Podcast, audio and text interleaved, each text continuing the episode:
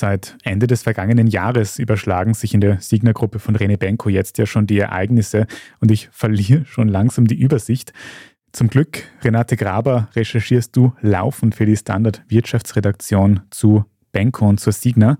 Welche Bereiche dieses Konzerns sind denn mittlerweile alle insolvent und was für ein Schaden ist da mittlerweile schon zusammengekommen? Ja, da kann man leicht den Überblick verlieren, weil die Signa Immobiliengruppe sich durch eine besonders unübersichtliche Gesellschaftsstruktur auszeichnet.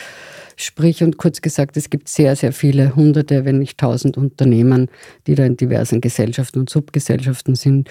Um da jetzt einen Überblick zu gewinnen. Das passt auch zeitlich zusammen, muss man mit der Signa Holding beginnen. Die Signa Holding ist sozusagen die Dachgesellschaft, die beteiligt ist an anderen Unternehmen, vor allem auch an Signa Development und Signa Prime. Das sind so die Kernstücke dieses Unternehmensreich. Die Signa Holding hat eben Insolvenz angemeldet und zwar ein Sanierungsverfahren in Eigenverwaltung und hat Passiver von 5,2 Milliarden Euro. Die Töchter sind dann später nachgefolgt, also ein paar Wochen später sind auch pleite gegangen. Dazu gehört eben die Signa Prime mit Passiver von 4,3 Milliarden Euro und Signa Development mit 1,3 Milliarden Schulden. Das ist aber noch nicht alles. In der Folge sind weitere Dominosteine umgefallen. Zum Beispiel ganz groß ist die Pleite der Signa Sports United. Das ist immer so ein bisschen abseits vom Radar. Das hat nämlich alles schon früher stattgefunden. Das war eine zunächst börsennotierte Gesellschaft, die Internethandel für vor allem im Zusammenhang mit Sport betrieben hat. Dort hat man ungefähr eine Milliarde in Summe versenkt. Da geht es aber jetzt nicht um die Schulden, sondern ums Kapital. Und auch die deutsche Galeria Karstadt Kaufhofgruppe hat bereits den dritten Insolvenzantrag gestellt. Also die ist schon das dritte Mal insolvent innerhalb von vier Jahren. Das sind immerhin 90 Warenhäuser, über 15.000 Arbeitnehmer betroffen, allein bei der Galeria Karstadt. Und dann gibt es da eben noch ganz viele andere Unterfirmen bei der Signa, die auch Probleme haben.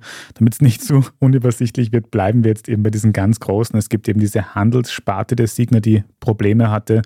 Und dann eben noch das Immobiliengeschäft mit diesen ganz großen, ganz wichtigen Firmen, der Signa Holding als Muttergesellschaft, der Signa Development und der Signa Prime als sehr wertvollen Gesellschaften, die alle drei insolvent sind. Soweit habe ich es verstanden, aber du hast da ein paar Wörter gesagt vorher. Du hast gesagt passiver und dann aber auch Schulden. Das heißt, diese vielen Milliardenbeträge, die du angesprochen hast, und ich zähle da spontan acht, neun oder waren es sogar zehn Milliarden Euro, das sind wirklich Schulden, die in diesem Signer-Konzern da sind. Also das sind einmal die Stände, die bei den diversen Insolvenzanträgen von den Passiva angegeben wurden. Die Signa Holding hat ungefähr 300 Gläubiger, muss man dazu sagen. Also das sind schon ganz, ganz große Ausmaße. Im Vergleich dazu, also wie gesagt, Signa Holding Passiva von 5,3 Milliarden. Die nächstgrößte Pleite war die Baugesellschaft, die Alpine Wien mit 3,5 Milliarden oder vor viel längerer Zeit der Konsum Österreich mit 1,9 Milliarden Euro.